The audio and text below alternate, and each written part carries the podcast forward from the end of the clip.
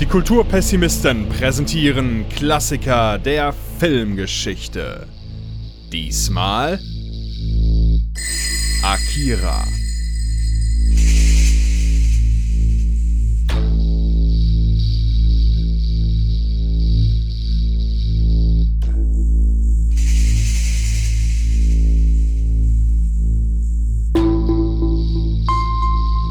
Hallo und herzlich willkommen zu einer neuen Folge der Klassiker der Filmgeschichte, dem Neben-, Haupt-, äh, was auch immer, Zweit-, Dritt-, Fünft Projekt der KulturpessimistInnen. Ähm, ich sitze hier heute, also ich, ich bin die Becky und ich sitze hier heute mit Christopher. Hallo. Und äh, nachdem wir ja letztes Mal mit Daniel und mit Jaws in den USA waren, äh, geht es auf unserer Weltreise jetzt noch mal ein Stück um den Erdball herum. Es ist äh, der letzte F Film unserer Weltreise, den wir heute angehen und wir sind, wir schließen ein bisschen den Bogen. Wir sind in einem der ersten Kontinente, auf dem wir am Anfang unserer Serie der Weltreisen waren, nämlich wieder in Asien. Und als Gast für diesen Kontinent haben wir uns heute den Steffen eingeladen. Hallo Steffen. Guten Tag. Steffen, woher könnte man dich schon kennen, so, wenn man vielleicht so Podcasts hört zum Beispiel?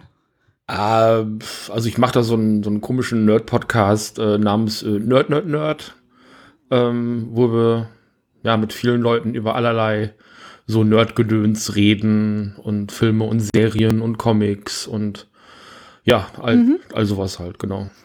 Und ähm, viel, also aufmerksame Hörer in dieses Podcast könnten dich auch hier schon mal gehört haben. Es ist zwar äh, an der höchst, äh, wie sagt man, an der Zeit, dass du als echter Gast mal hierher kommst, aber du warst hier ja schon mal zu hören in der Folge 15, die die Pottwichteln-Folge war, weil du mit einem anderen Podcast zusammen unseren Podcast bewichtelt hast.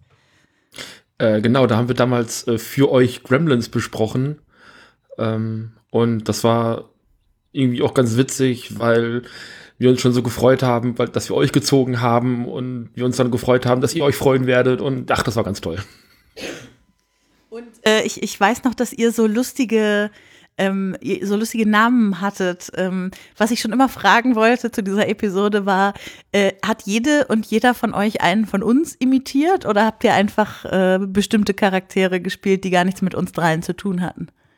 Nee, die, äh, diese, diese Figurennamen, die wir uns gegeben haben, das sind Namen von diesen Gremlins aus diesen zwei Filmen. Mhm. Das, das weiß ich noch. Ich weiß aber auch nicht mehr, wer welcher war. Das war irgendwie einer, einer war Gizmo, das weiß ich noch. Ja, genau. Und Duffy und äh, noch irgendwas. Genau. Okay, aber dann kommen wir doch mal dazu, dass du uns natürlich auch heute einen Film mitgebracht hast. Ich habe ja schon angedeutet, es geht wieder nach Asien. Was hast du uns denn Schönes mitgebracht? Ja, ich hatte, äh, als ihr mich eingeladen hattet, eingeladen hattet, äh, direkt so als Idee, dann bringe ich doch mal genau diesen Film mit. Und dann kam von dir, Becky, der Vorschlag, bitte nach Asien. Und dann habe ich gedacht, oh, das passt doch perfekt.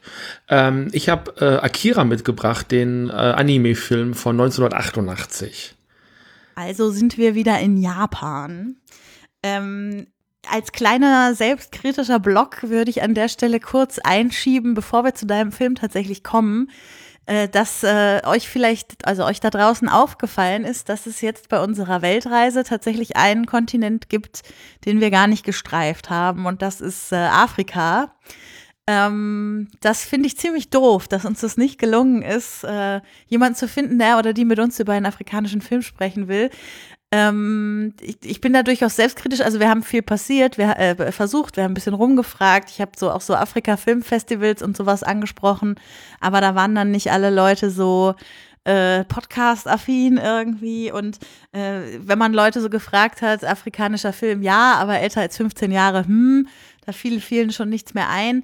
Also wir beenden zwar mit dieser Folge unsere Weltreise, sind aber nicht so hundertprozentig zufrieden damit, dass wir keinen afrikanischen Film hatten. Und wenn da draußen doch noch mal irgendjemand rumlaufen sollte, der oder die mit uns einen afrikanischen Film Klassiker besprechen will, meldet euch auf jeden Fall trotzdem bei uns. Dann werden wir diese Folge noch mal irgendwo einschieben. So, Jetzt aber zu Akira. Und äh, Steffen, du kennst das schon und unsere Hörer und Hörerinnen kennen das auch.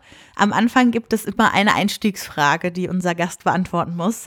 Und zwar ist es, warum ist Akira in deinen Augen aus filmhistorischer Sicht ein Filmklassiker?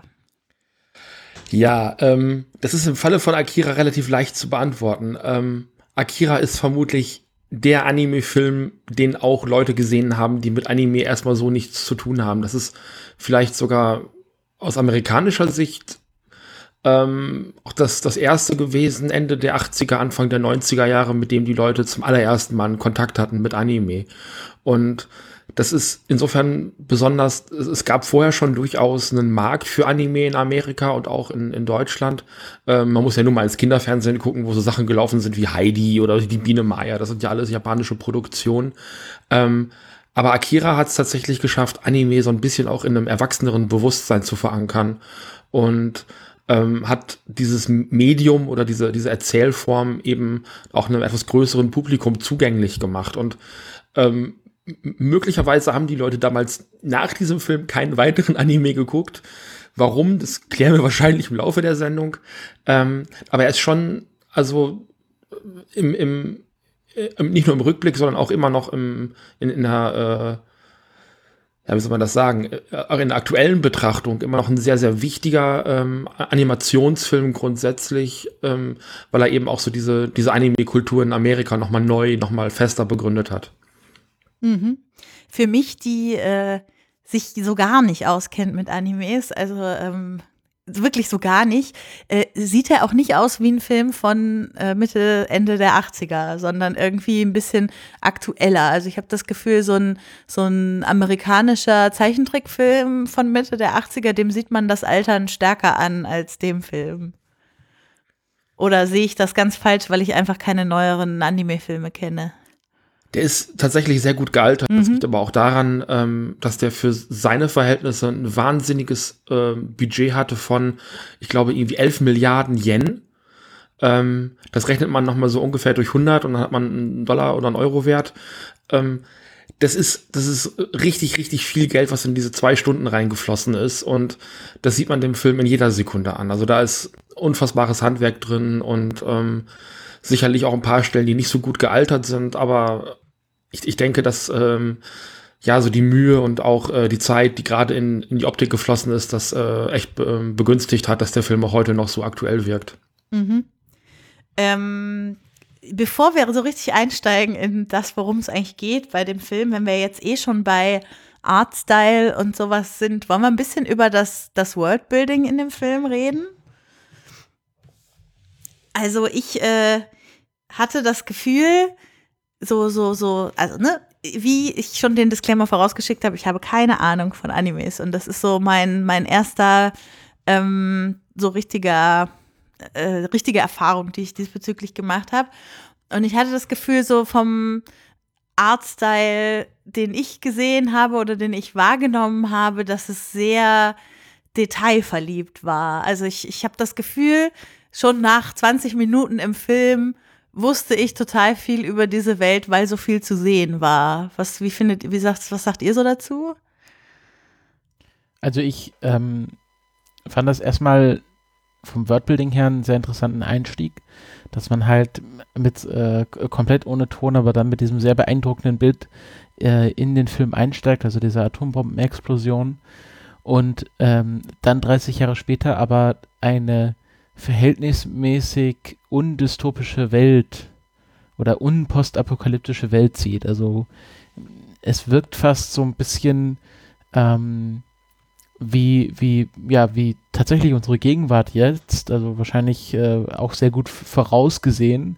Ähm, es gibt irgendwie noch eine funktionierende Mittelschicht, was immer ein gutes Zeichen ist. Also man sieht viele Leute, die irgendwie im Anzug zur Arbeit fahren, irgendwie nach, nach irgendwie Büroarbeitern aussehen und dass die überhaupt noch existieren, ist halt dann schon mal ein gutes Zeichen, dass die Gesellschaft irgendwie noch so funktioniert, wie wir sie kennen.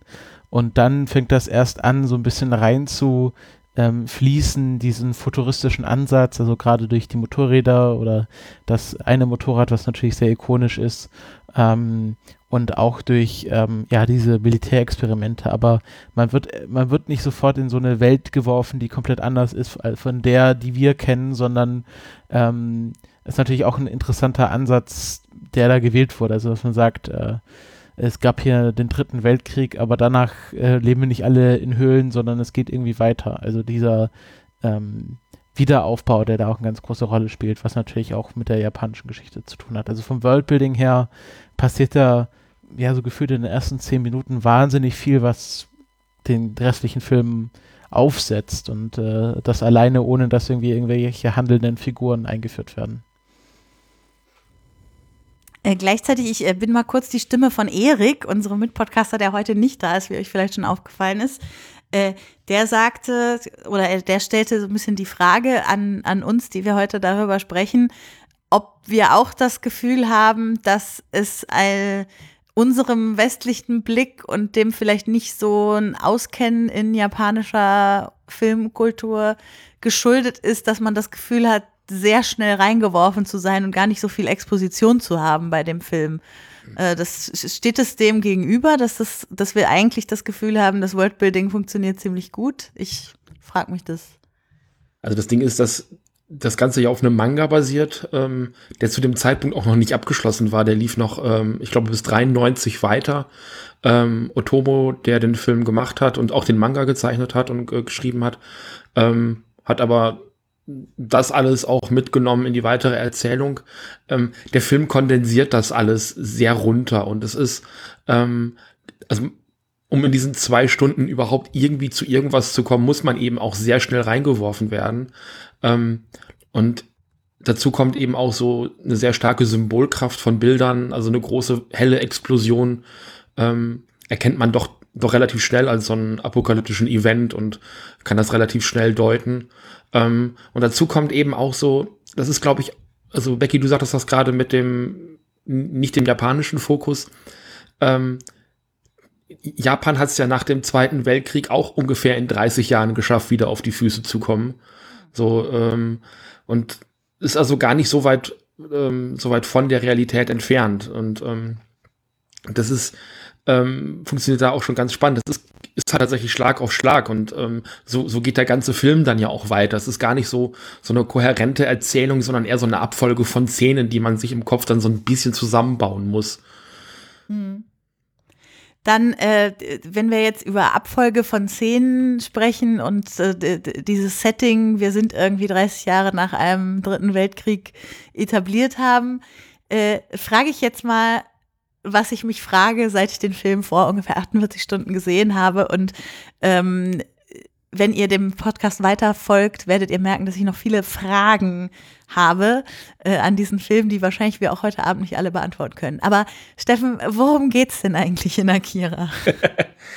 das, also der, der, Maßstab fängt noch relativ klein an. Also man hat eine Gruppe von also Schülern, würde ich sagen, die auf Motorrädern ähm, halt durch Neo-Tokio fahren und sich so einen kleinen Bandenkrieg liefern. Ähm, und ja, also die, die Ereignisse überschlagen sich im Grunde genommen, ähm, als äh, ein Mitglied von denen, der Tetsuo, mit einem kleinen mysteriösen Jungen zusammenstoßt. Und der hat wohl irgendwelche psychischen Kräfte und äh, überlebt diesen Zusammenstoß auch ohne weitere Folgen. Tetsuo wird aber schwer verletzt und vom Militär eingesammelt. Und ähm, ja, also Tetsuo entwickelt dann auch plötzlich halt eben sehr seltsame und auch ihn überfordernde psychische Kräfte.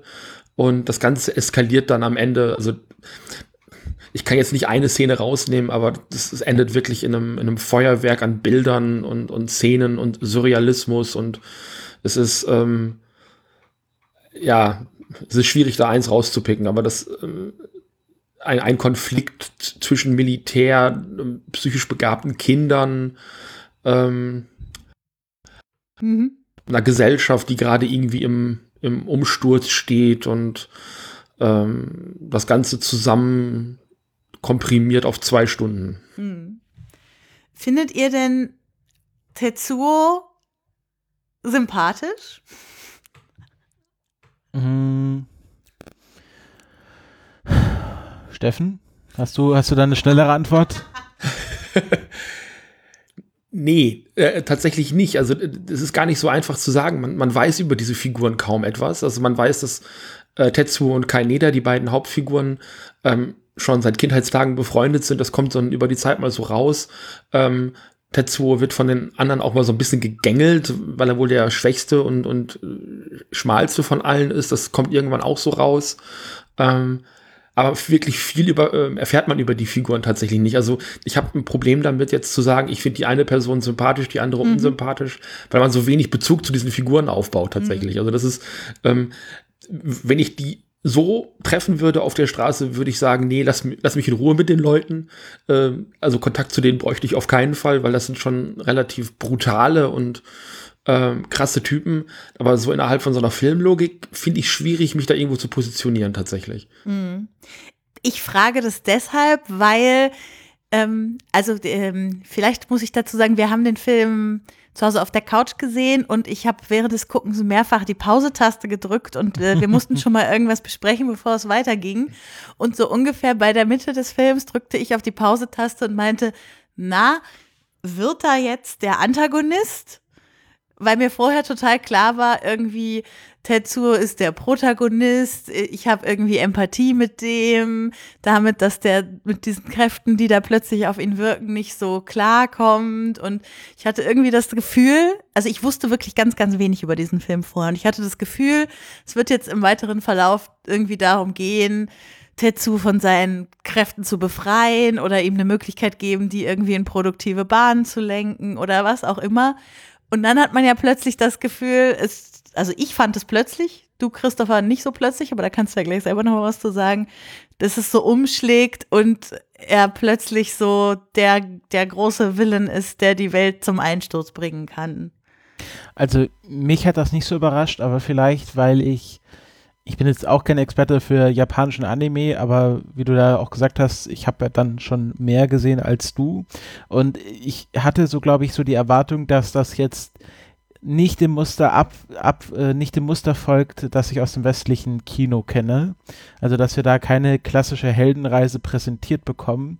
Das war jetzt nicht so, wo ich sage, okay, das ist jetzt hier so, wie das im japanischen Film passiert, aber ich hatte so ein Bauchgefühl so von die, von, das folgt jetzt nicht dem Muster, wie man es erwarten würde. Also dass er jetzt hier quasi seine Kräfte äh, bändigt und sie für das Gute einsetzt. Und ähm, ich hatte dann auch also für mich kam dann dieser Wandel nicht so überraschend zu dieser doch sehr negativ besetzten Figur. Ich würde sagen, Tetsuo ist vor allem ein tragischer, eine tragische Figur, weil äh, irgendwie ist ein Junge, wird irgendwie äh, ständig von seinen Mitschülern auch gegängelt oder von seinen Freunden, äh, hat dann diese zufällige Begegnung, wird dann sofort vom Militär entführt und es wird ein Experiment an ihm gemacht und er weiß ja auch gar nicht, was mit ihm geschieht und er hat ja auch da keinen großen Einfluss drauf. Und ähm, erst als er diese Kräfte bekommt, kann er ja daraus ausbrechen. Und insofern kann ich mit äh, Tetsuo mitfühlen, dass er das tut, was er in dem Film tut. Ähm, und ich würde sagen, das ist vielleicht ein Anti-Held im Sinne von, dass er keine heroische Figur ist, aber eine Figur, ähm, die doch irgendwie mit sehr viel Macht zurecht oder mit sehr viel äh, Macht zurechtkommen muss. Und wir wissen ja, aus großer Macht folgt große Verantwortung. Und er als Antiheld kann der nicht damit umgehen. Also ist quasi, als, weil er der Antiheld ist, kann er halt diese Verantwortung nicht auf sich nehmen. Und deswegen passiert halt das, was im Film passiert. Ja, spannend. Also ich hätte jetzt eher Kaneda als den Antihelden bezeichnet, weil ich den ja. so unsympathisch finde. Ja, ich glaube, es, es kommt, also ich, ich, ich weiß schon, also klar, ein Antiheld ist sowas, der halt so unsympathisch ist, aber dann trotzdem der Held ist. Aber ich würde hier quasi Antiheld in dem Sinne verwenden, dass es quasi der Nicht-Held ist. Also eine Figur, die vielleicht zur Heldenfigur hätte werden können, aber es dann nicht wird. Also, ja, so vielleicht wie Tom Riddle. Steffen, möchtest du da auch was zu sagen, oder? Ich, ich finde ähm, so dieses, diese Interpretation, also dass er halt loszieht und alles kaputt machen möchte, weil er so sauer ist auf alle Leute, finde ich ganz spannend, weil ich habe Tetsuo eigentlich immer so interpretiert, ähm, dass er einfach auch mit dieser Suche nach dem titelgebenden Akira, da kommen wir dann gleich äh, später vielleicht noch mal zu, ähm, eigentlich eher Antworten haben möchte. Also Antworten, ähm, warum das ihm jetzt gerade passiert, warum er jetzt plötzlich Kräfte hat, warum diese anderen Kinder da sind, was mit ihm passiert. Und er hofft einfach, dass Akira für ihn auch so eine, ja, so ein Erlöser, mhm. in Anführungszeichen, äh, hint, hint, äh, sein kann. Ähm, und in dem Moment, wo er Akira ja tatsächlich findet, ist er ja auch sehr enttäuscht, dass er Akira so vorfindet, wie er ihn vorfindet. Und ähm, ich habe ich hab ihn also eigentlich, also so mit diesen Kräften, die er neu hat, die er nicht beherrscht, eindeutig nicht, die er komplett ähm, überansprucht auch und, und alles äh, um sich herum auch zerlegt mit diesen Kräften. Ähm, und, und er findet halt keine Antwort und, und, und äh, zerstört sich dann ja auch selber im Endeffekt. Und äh, ist eigentlich eine ganz schöne Analogie, finde ich. Mhm. Und wie spielen da jetzt, also mh, wir haben ja ein, irgendwie ein sehr spannendes Spiel zwischen äh, Tetsuo und Kaneda, irgendwie Tetsuo, der sich darüber aufregt, dass Kaneda ihm immer wieder aus der Patsche helfen muss und dass er, dass er das nie so selber schafft. Und Kaneda, der das, glaube ich, auch ganz cool findet, dass er Tetsuo immer äh, helfen kann und so. Und äh, von dem, also wie der äh, Kaneda auch mit Kay, der einen weiblichen Figur, die wir irgendwie kennenlernen in dem Film, wie er mit der so umgeht im Laufe der Zeit, das ist ja auch so, naja, äh, finde ich nicht immer so cool. So, und dann gibt's ja aber noch so die Leute, die einem in dieser Welt als so die Bösen dargestellt werden. Also irgendwie die Autoritäten. Wir haben das Militär, wir haben irgendwie korrupte Politiker, die hilflos am Tisch sitzen und nicht wissen, was sie machen sollen. Und wir haben dann eben personifiziert irgendwie diesen Oberst, der irgendwelche Experimente an diesen Menschen mit Fähigkeiten durchführt. Äh, wie spielt das jetzt in diese ganze Figurenkonstellation rein? Also ist jetzt der, der Oberst der Böse? Oder ist, ist der einfach nur einer von so einem Apparat, von, äh, wo der ganze Apparat korrupt ist sozusagen?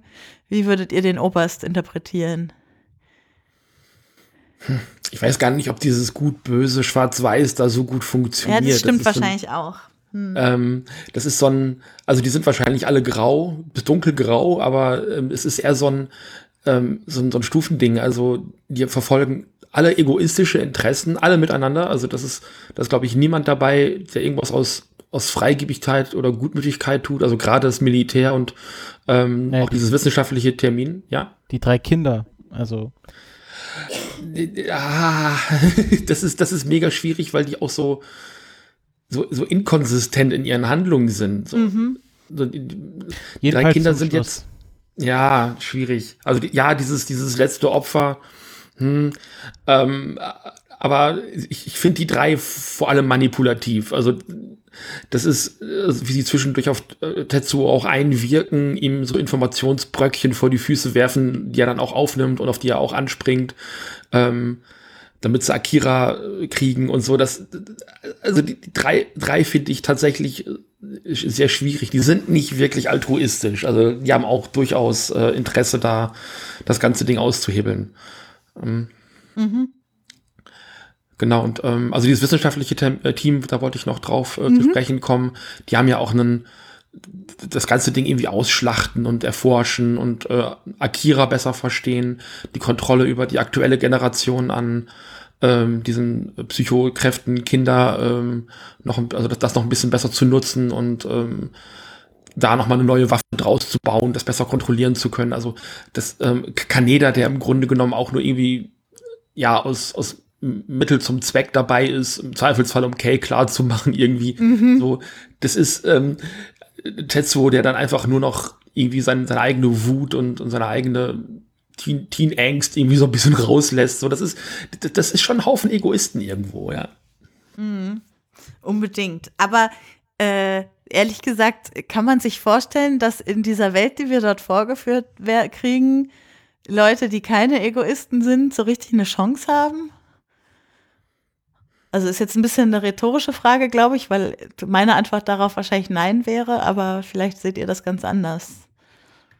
Das, äh, die Gesellschaft da, die ist ja, ähm, es wird wenig davon erklärt, aber sehr viel gezeigt. Ähm, es gibt immer mal wieder Aufstände, ähm, da werden, weiß ich nicht, Brandbomben und Molotow-Cocktails geworfen, Handgranaten, also überall explodiert und ähm, es gibt eben also große Krawalle und, und äh, eine Revolution, die da eigentlich im Gange ist, während diese Handlung um Tetsuo und Kaneda passiert. Die beiden sind davon so ein bisschen losgelöst, es passiert so parallel dazu.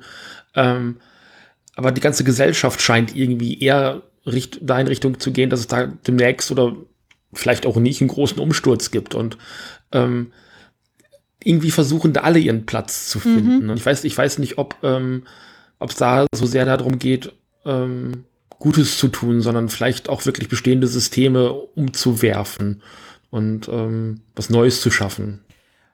Ich habe so, wo du jetzt gerade sagst, auch, dass die Gesellschaft sich in so einer Unruhe äh, befindet, vielleicht, ähm, also meine große vereinende Theorie über diesen Film ist, dass das ein Film über das, also dass es im Grunde eine Coming-of-Age-Story ist Mhm. Und ähm, ich habe ja auch in Wikipedia ein bisschen nachgelesen, dass das auch so eine äh, sehr verbreitete Theorie, ähm, äh, die da sagt, also dass im Grunde Tetsus Metamorphose so das Sinnbild der ultimativen Pubertät ist.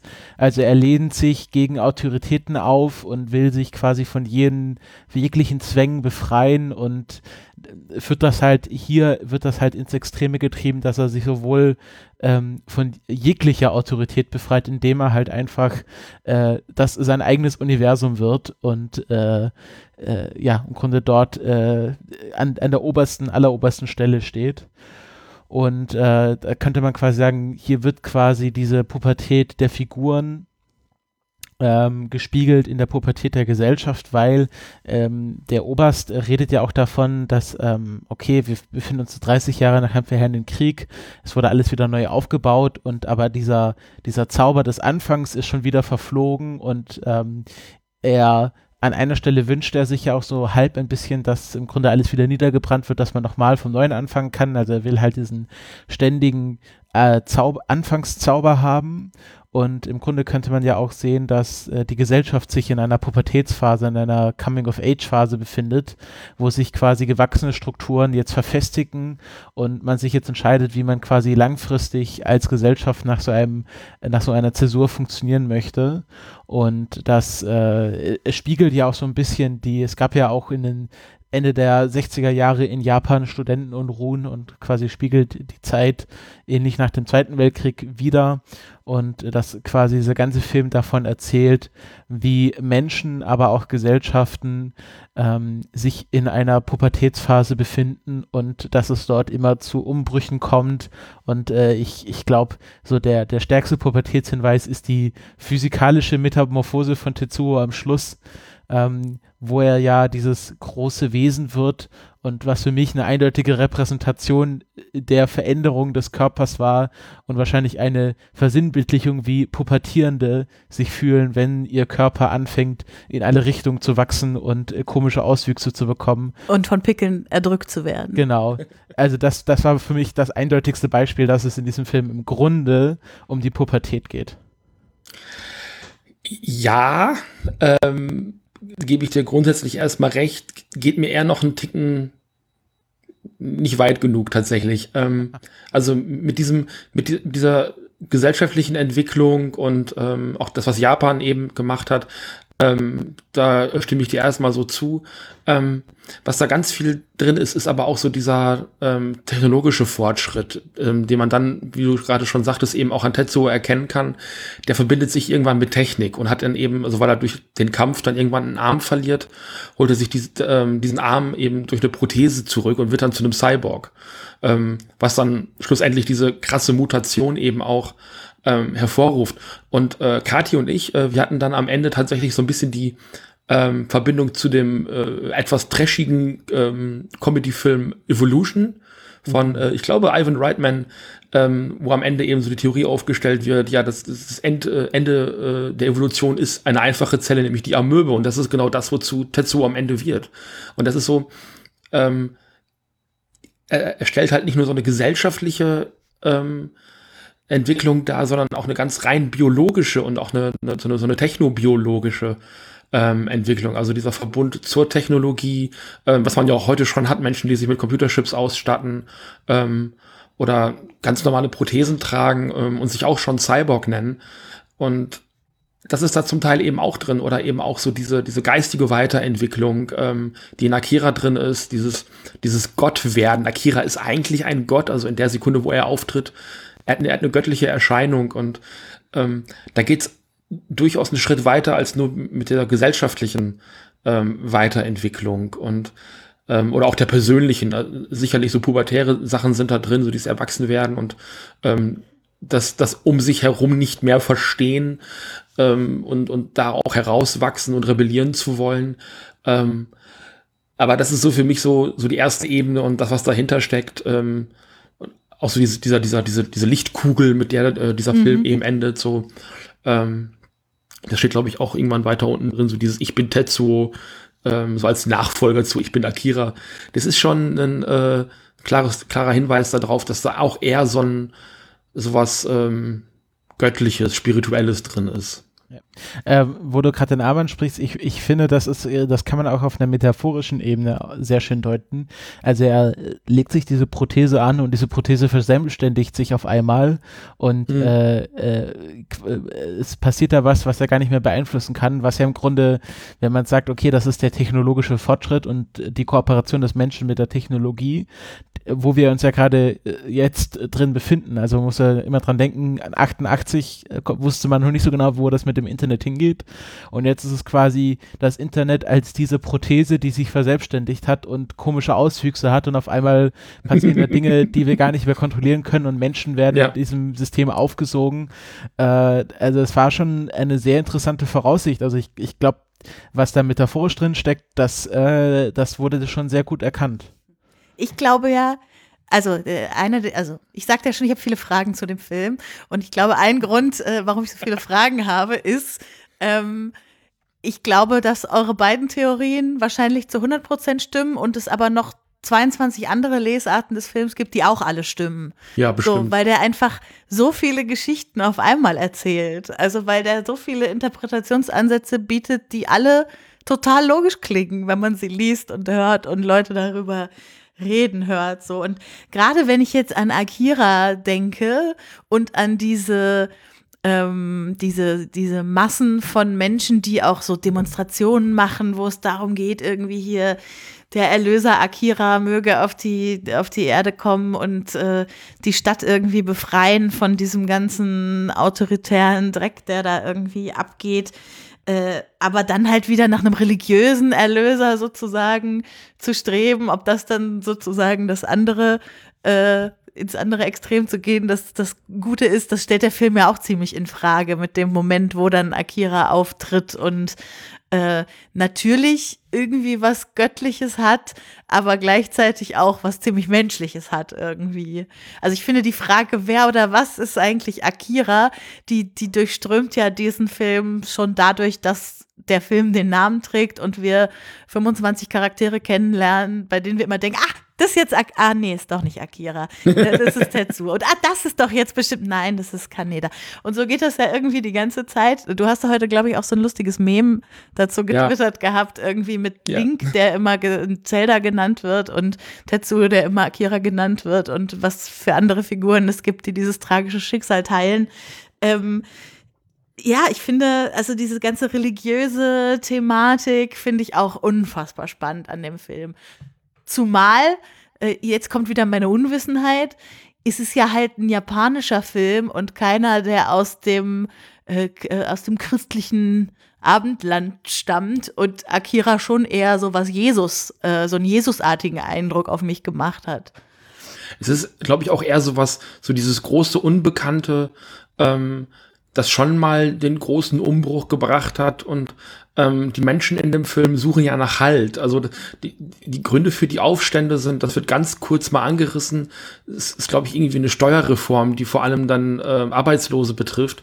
Ähm, und äh, das führt dann eben auch zu so einer Art Wirtschaftskrise. Und in, in, innerhalb dieser Krise suchen die Leute ja, und das ist heute so, das war vor 30 Jahren so, ähm, suchen sie an irgendetwas Halt. Und man kann, glaube ich, oder viele Menschen suchen sowas eben in, in, in so einer Überfigur, sei es eine, eine religiöse Figur, sowas wie Gott. Ähm, es gibt unfassbar viele gültige Glaubensrichtungen, äh, ähm, die auch alle so eine mhm. überspannende ähm, göttliche Erlösungsfigur haben. Und hier ist es eben dieser ominöse und wirklich keiner weiß, also bis, bis zu dem Zeitpunkt, wo man eben das zum allerersten Mal sieht, weiß man ja auch überhaupt nicht, wer oder was Akira ist. Es ist ja nur ein Konzept. Und ähm, Tetsuo ist ja genauso im ersten Moment enttäuscht, dass das keine Person ist, sondern ähm, im Grunde genommen nur so die Überreste dessen, was mal Akira gewesen ist. So Proben, Körperteile, so eine Scheibe von dem Gehirn.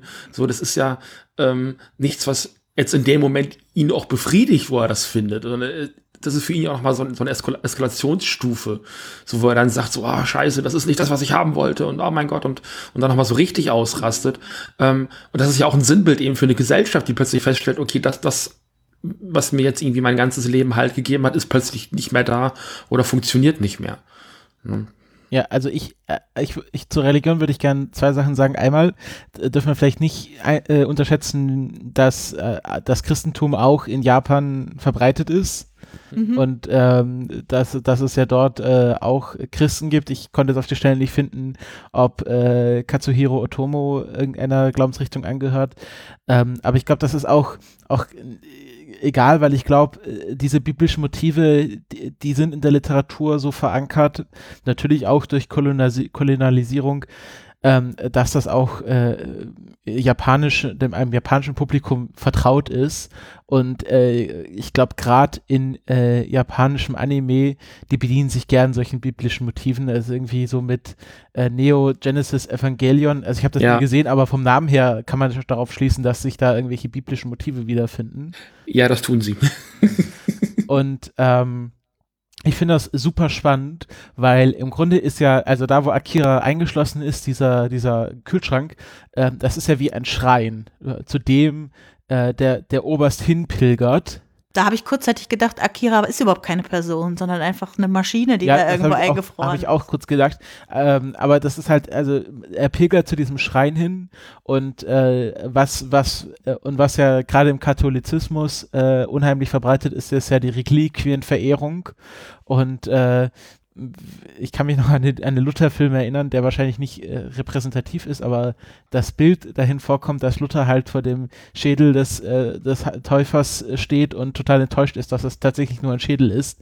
Also äh, kann ich mir auch gut vorstellen, dass quasi hier auch so auf diese Reliquienehrung äh, referenziert wird und dass man im Grunde nur noch die Überreste von etwas mal Dagewesenem anbetet. Und die zweite Sache, die ich sagen will, ist, ich finde unheimlich spannend, wie diese religiöse Gruppe dort ähm, charakterisiert wird, weil, ähm, also das war ja diese, die, dieser, dieser, dieser Führer, der diese große, diesen großen schwarzen, äh, diese großen schwarzen Haare hatte, so wie, also sehr spirituell aussah und äh, der ja dafür gebetet hat, dass er Kira wieder aufersteht und mhm. ähm, äh, wenn ich mich recht erinnere, irgendwie die Unreinen aus der Stadt vertreibt. Also ähm, ich glaube, das ist auch ein ganz wichtiger Aspekt, dass ähm, viele Leute oder alle Leute, die sich die Rückkehr Akiras wünschen, immer glauben, dass sie ja verschont werden von, von der Wut Akiras. Ähm, und dass im Grunde ja klar sein muss, dass wenn Akira zurückkommt, alles weg ist aber jeder, der sich quasi diesen, diesen Neustart wünscht, diese Apokalypse, also auch der Oberst äh, zu gewissen Teilen und auch äh, Tetsuo, ähm, äh, glauben immer, dass, dass sie ja gut äh, dabei wegkommen. Und ich glaube, diese Aussage im Film, das ist auch ganz wichtig, dass man sich äh, klar, also das ist ja heute auch so mit diesem ähm, Leute, die sich den äh, tatsächlichen Faschismus wieder wünschen, äh, nicht realisieren, dass sie die Ersten werden oder also viele Leute, die sich das ja wünschen, die Ersten werden, die äh, unter diesem Faschismus le zu leiden haben und äh, das also quasi, dass Leute, die sich immer quasi ein, ein ähm, kata kataklysmisches Event herbeiwünschen, immer glauben, dass sie da ja äh, von äh, gefeit sind und das natürlich nicht so ist. Also es ist auch ein schöner Aspekt und äh, gerade in der Komponente mit dieser Religiosität. Ähm, okay, wenn wir jetzt schon so bei Religion sind, wäre ein Punkt, über den ich gerne noch reden würde, äh, ähm, wie soll ich sagen, also so ein, das Gefühl, die Zukunft beeinflussen zu können, was ja ziemlich viele Menschen äh, real in dem Film haben, also weil sie irgendwie reale Handlungen vornehmen, aber gleichzeitig ja irgendwie Zukunft und Zeit und so, also ist Zeit eigentlich linear und so, dass das auch irgendwie eine große Rolle spielt. Also äh, kurz vorm Ende des Films hatte ich das Gefühl, äh, jetzt kommt so ein 2001-Moment und äh, wir sind die Zeit läuft irgendwie rückwärts oder sowas oder keine Ahnung, wir sind jetzt plötzlich wieder 30 Jahre davor bei der ersten Explosion und irgendeine Zeitfalte hat dafür gesorgt, dass das Universum, was gerade entsteht, das Universum ist, was es eigentlich schon gibt oder keine Ahnung. Also mein Kopf hat die ganze Zeit gemacht, dass ich mir vorgestellt habe, wie der Film wohl weitergeht und es sind dann andere Sachen passiert, aber es hat auf jeden Fall gemacht, dass ich das Gefühl hatte, es geht sehr viel darum, wie kann man Zukunft beeinflussen. Da gab es ja auch so einen so einen Satz in dem Film, also wo die drei Kinder äh, irgendwie sagen, die Zukunft entwickelt sich doch nicht nur in eine Richtung, es muss auch eine Zukunft geben, die wir beeinflussen können. Das finde ich irgendwie noch mal, also das war irgendwie so, wo ich dann sehr viele große Fragezeichen hatte. Ja, im Grunde, Im Grund, ja, Rito S. Ja, ähm, man hat ja, also jede Figur in diesem Film versucht ja irgendwas zu ändern. Also Kay mit ihren Leuten, ähm, die eben so eher so die Terroristen sind, die überall Bomben legen und versuchen dadurch irgendwie eine Veränderung herzu, herbeizuführen. Ähm, Kaneda und seine Leute, die ja zumindest ihr eigenes Leben irgendwie in eine andere Richtung drehen wollen, indem sie das irgendwie aufregender machen. Das sind ja so, so Speed Demons, die einfach im Zweifelsfall den ganzen Abend mit ihren Motorrädern ähm, über die, über die äh, Straße heizen und äh, da so ihren Kick äh, draus suchen und ja, im Zweifelsfall mit einer Brechstange Leute von der Straße ähm, holen. Das, das ist irgendwie so der, deren Art, ihr eigenes Leben so ein bisschen ähm, aufzupimpen, aufzuwerten auch. Und, und dann hast du auf der anderen Seite eben noch das Militär und, und diese ganzen Regierungskorpus ähm, da im Hintergrund. Ähm, die versuchen halt auf andere Art Fortschritt und, und, und Weiterentwicklung her, hervorzuführen. So, man hat also schon auch in allen Figuren irgendwo so das Streben an, nach, nach Veränderung, nach Verbesserung. Ähm, ob man die durch Verschlechterung erreicht, weiß ich nicht, oder äh, durch, durch, durch Mord und Tod, ich glaube eher nicht, aber ähm, also das Ziel der Figuren ist schon irgendwo ähm, einen, einen Umsturz ähm, herbeizuführen und ähm, am Ende, ja, wie Christopher das schon sagte, mit so einer sehr, sehr krassen Metamorphose dann eben auch ähm, was geändert zu haben irgendwo. Ne? Und auch eine, ähm, weiß ich nicht, auch eine Atombombe kann gegebenenfalls etwas sein, aus, aus dem ein Land äh, stärker hervorgeht, als es vorher gewesen ist. Also Japan ist das beste Beispiel dafür, die sind wirklich erstarkt dadurch. Ne?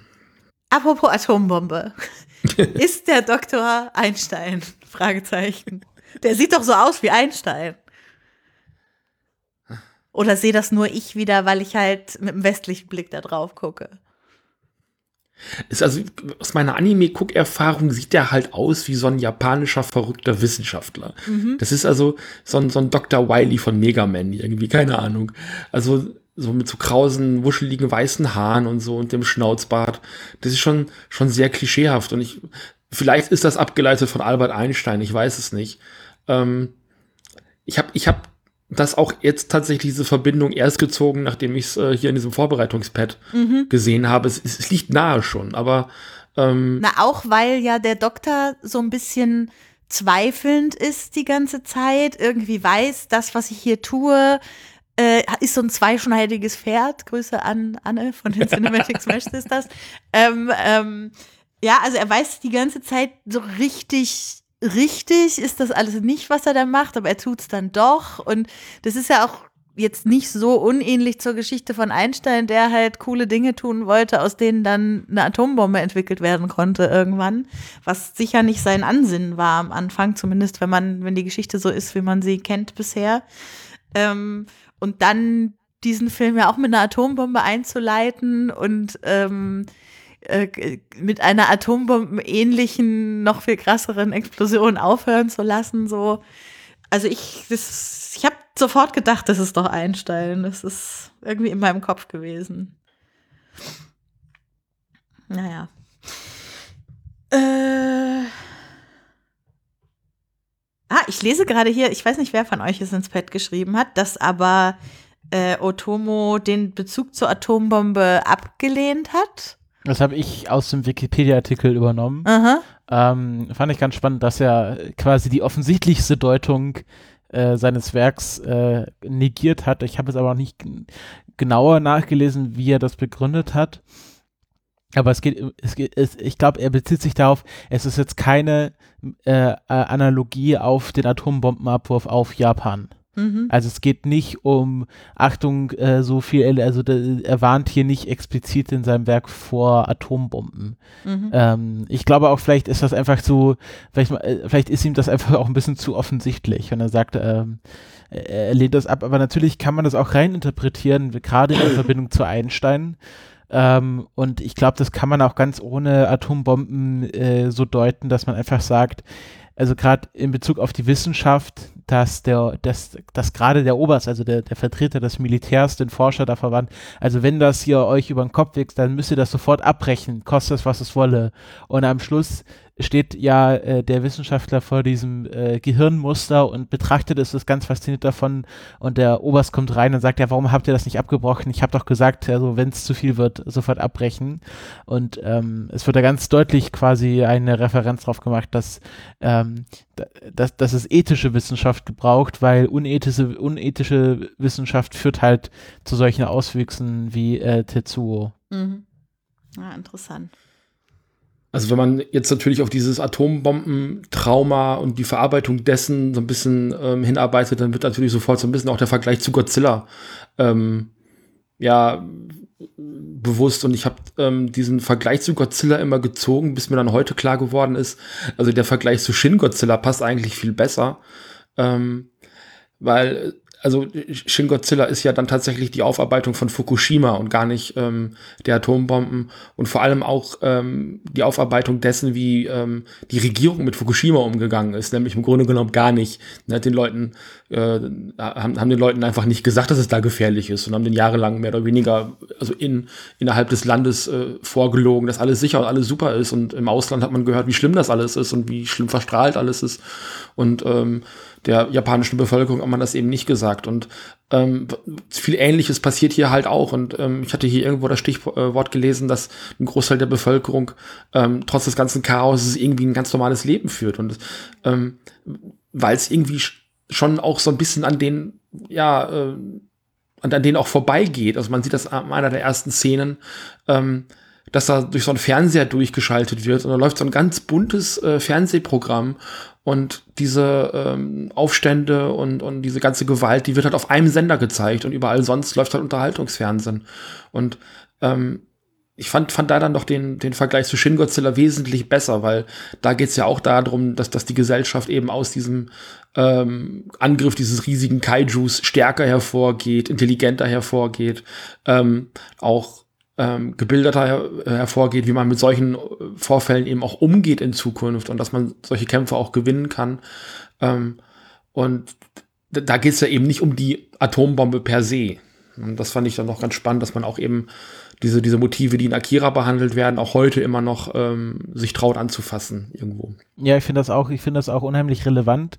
Ähm, ich hatte da auch noch äh, reingeschrieben zu diesem äh, die Normalität der Gesellschaft, also dieses äh, der Frosch im kochendes, kochenden Wasser, also äh, die, diese Metapher, dass äh, wenn man wenn man einen Frosch ins kochende Wasser wirft, dann springt er wieder raus, aber wenn man ihn ins kalte Wasser setzt und dann langsam aufheizt, dann wird halt bei lebendigem Leib gekocht und das ist ja genau dieses ähm, es hat wahrscheinlich, also dieser 30-jährige Aufbau, das war bestimmt dann wie, ähnlich wie in Deutschland gab es eine Art Wirtschaftswunder, irgendwie alles war euphorisch und man merkt gar nicht so, wie sich schleichend äh, diese, äh, dieses Chaos wieder in die Gesellschaft eindringt und äh, man hat dann immer diese Vorstellung, ja, wenn es so schlimm wird, dann, dann wird ja quasi die Gesellschaft kurz pausiert und dann machen wir alle Revolutionen und dann geht's weiter, aber dass dieses, also dass der, der normale Alltag neben dem Umsturz und dem Chaos weiter existieren kann. Ich glaube, das ist so eine kognitive Dissonanz, die ganz schwer ähm, zu begreifen ist. Also mir ist das ich, ich äh, habe diese, ich, ich kann das immer ganz schwer nachvollziehen in Bezug auf das Dritte Reich, weil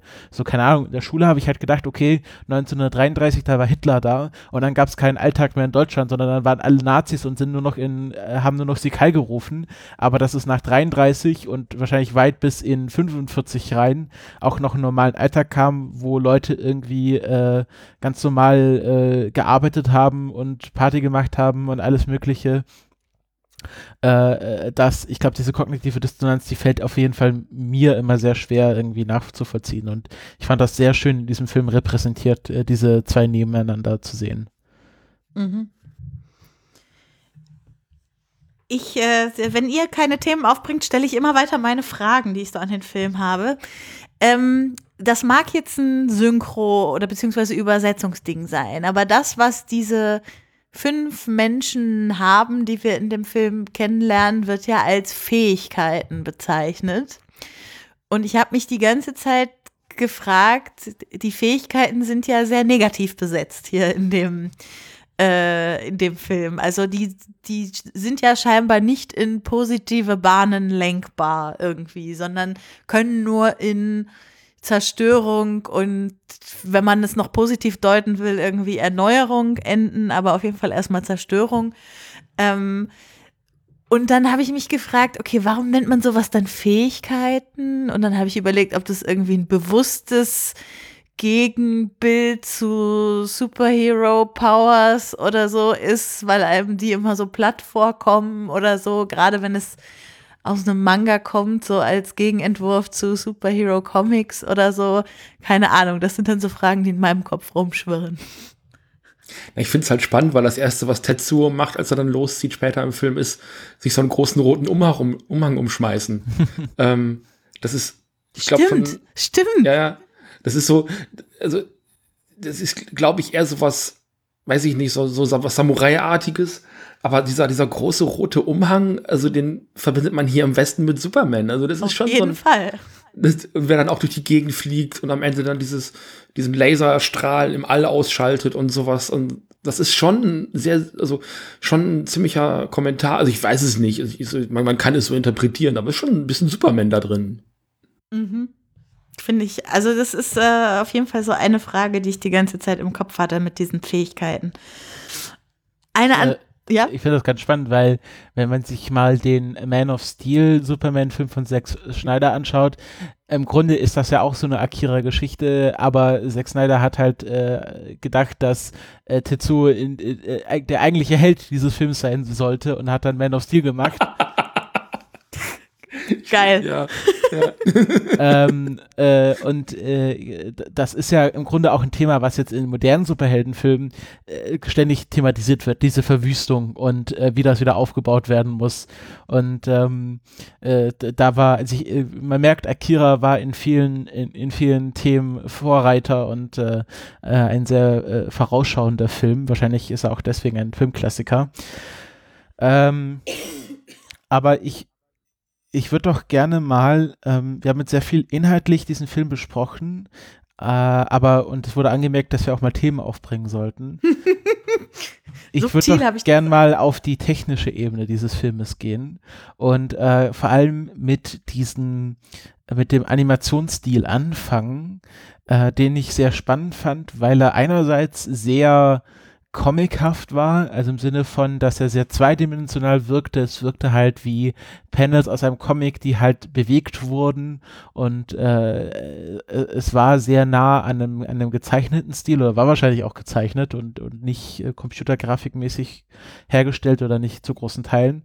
Ähm, und aber gleichzeitig gibt es immer wieder Szenen, wo die komplette Tiefe des Raumes ausgenutzt wird. Es gibt eine Szene, wo mir das wirklich sehr stark aufgefallen ist, wo Kaneda sich in einem Lüftungsschacht versteckt und er wird dann quasi von so einem Bösewicht oder von so einem Typen rausgezogen und wird halt von ganz hinten nach ganz vorne geworfen und die Kamera bleibt aber ganz vorne und er landet dann quasi direkt vor der Kamera und ich finde das, ich fand das wirklich beeindruckend, wie bei diesem zweidimensionalen Animationsstil so die komplette Tiefe des Raumes trotzdem ausgenutzt werden konnte und wie auch präsent die Kamera als Beobachter war und äh, das fand ich also von, von so der Animationsebene wirklich beeindruckend. Wenn wir bei, bei Lieblingsszenen äh, animationstechnisch sind, was ich sehr beeindruckend fand, war das Ineinanderübergehen von realen und halluzinierten Dingen. Also wenn zum Beispiel Tetsuo auf dem Boden seine Gedärme sieht, die aus ihm rausfallen, um die wieder in seinen Körper reinzuschieben, dann so Schaufelbewegung mit seinen Händen macht. Und in einem Moment sieht man noch diese Gedärme und im zweiten sieht man ihn nur noch hilflos auf dem Boden liegen, wie er diese Schaufelbewegung macht.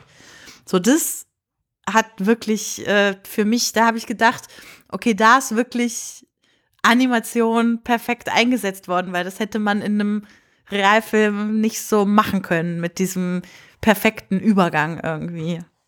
Ja, später auch, wenn das Spielzeug dann lebendig wird in seinem äh, Zimmer, also wo dann auf einmal die ganze Realität vor ihm so zusammenbricht auch und ähm, der Boden ähm, bröckelig wird und er durchzufallen droht und dieser riesige Teddy und dieses laufende Auto durch sein Zimmer laufen, das sind ja, das sind ja albtraumhafte Sequenzen, ähm, nur um dann hinterher festzustellen, dass es eben diese anderen drei äh, psychisch begabten Kinder sind, die ihm da eben einen etwas äh, makabren Streich spielen, um äh, so ein bisschen so an seine Grenzen zu bringen. Ähm, so dass das sind so Szenen, ähm, da habe ich, als ich den Film das erste Mal gemacht habe, äh, erste Mal gesehen habe, da habe ich echt große Augen gemacht, weil man natürlich darauf nicht vorbereitet ist. Bis zu diesem Zeitpunkt von so kleineren Einsprenkelungen ist der Film noch relativ normal und dann kommt eben diese Albtraumsequenz mit den mit diesen mit diesen laufenden Teddybären und der Puppe und äh, ich glaube, das ist ein Auto, was dann da irgendwie reingelaufen kommt. Äh, die laufen erst noch so klein über sein Bettlaken und, und stehen dann überlebensgroß im Zimmer das, das ist schon hart. Also wenn man darauf nicht vorbereitet ist, ja. das ist, äh, das ist krass. Und er, er ist natürlich von Anfang an sehr explizit in der Darstellungsweise. Also wir sehen sehr viel Blut zum Beispiel von Anfang an. Aber das Blut, also wir haben oft hier auf der Couch gesessen und gesagt, ja, das Blut, was da gemalt wird, sieht wirklich aus wie Filmblut früher aussah. Also wie so eine rötlich neonfarbene, dickliche Masse, die irgendwo kleben bleibt und gar keine richtigen Tropfeigenschaften hat und so. Und von so einer Darstellung kommen wir dann irgendwie zu diesen hyperrealen, halluzinierten Szenen. Also so voll der Gegensatz. So am Anfang haben wir noch eine relativ reale Welt, in der es aber ziemlich platte Darstellungen teilweise gibt. Und dann haben wir diese halluzinierte Welt, in der aber die Darstellung so real wird, dass ich nicht mehr unterscheiden kann, was eigentlich Halluzination und was real ist. Ja, finde ich sehr spannend. Und dann habe ich ja noch gelesen, ich weiß nicht, ob einer von euch sich mit sowas auskennt, dass für diesen Film auch neue Technik verwendet wurde, was Animationen angeht. Kann einer von euch da was zu sagen? Also ich nicht. Okay. Steffen? Ähm, das stand schon drin. Ähm, ja, ja, ich, ich, ich habe es abgeschrieben aus der Wikipedia in der Hoffnung, irgendjemand so. könnte mir was dazu sagen, sozusagen. Ähm, ich, ich kann ein bisschen was dazu sagen, ähm, weil ich habe ein YouTube-Video zum Thema geguckt, ähm, in Vorbereitung auch vom äh, tollen Nerdwriter. Der hat schon vor einer ganzen Zeit ein Video eben genau dazu gemacht, nämlich zu ähm, diesen ganzen Lichteinstellungen, die in Akira drin sind. Licht ist ja ein ganz eigener Charakter in diesem Film weil in Animationsfilmen, zumindest damals war das noch so, heute ist das auch schon wieder anders, ähm, musste man Licht ja in diese Szenen reinmalen und wirklich ähm, gucken, woher kommt das Licht. Man kann das ja nicht organisch einfach irgendwo hinstellen und dann fällt es irgendwie durch ein Fenster oder sowas. Ähm, man kann es nicht steuern, beziehungsweise man kann es schon steuern, aber man, es, ist, es ist nicht so, so haptisch da, wie es in einem, in einem Realfilm ist.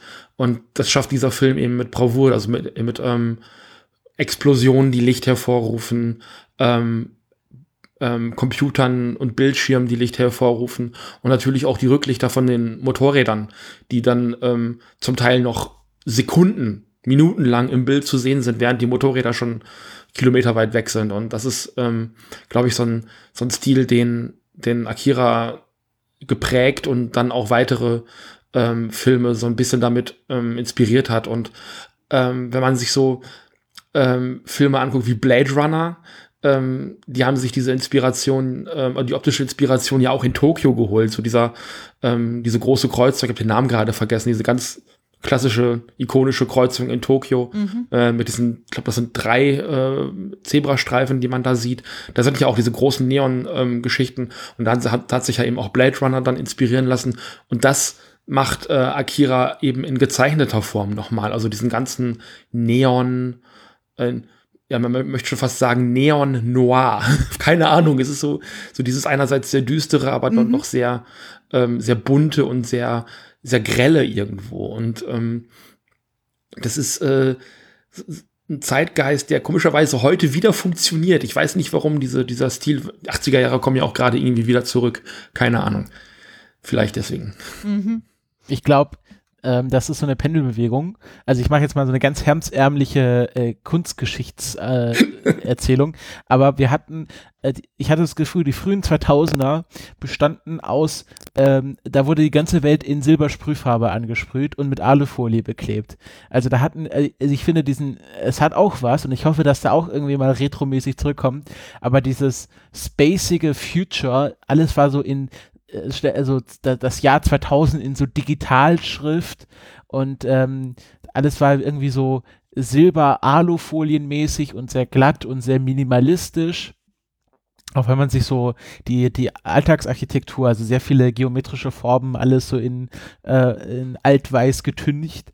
Und äh, das ist quasi jetzt die Pendelbewegung zurück und wir kommen zurück zu diesen bunten, knalligen, fetzigen 80er Jahren.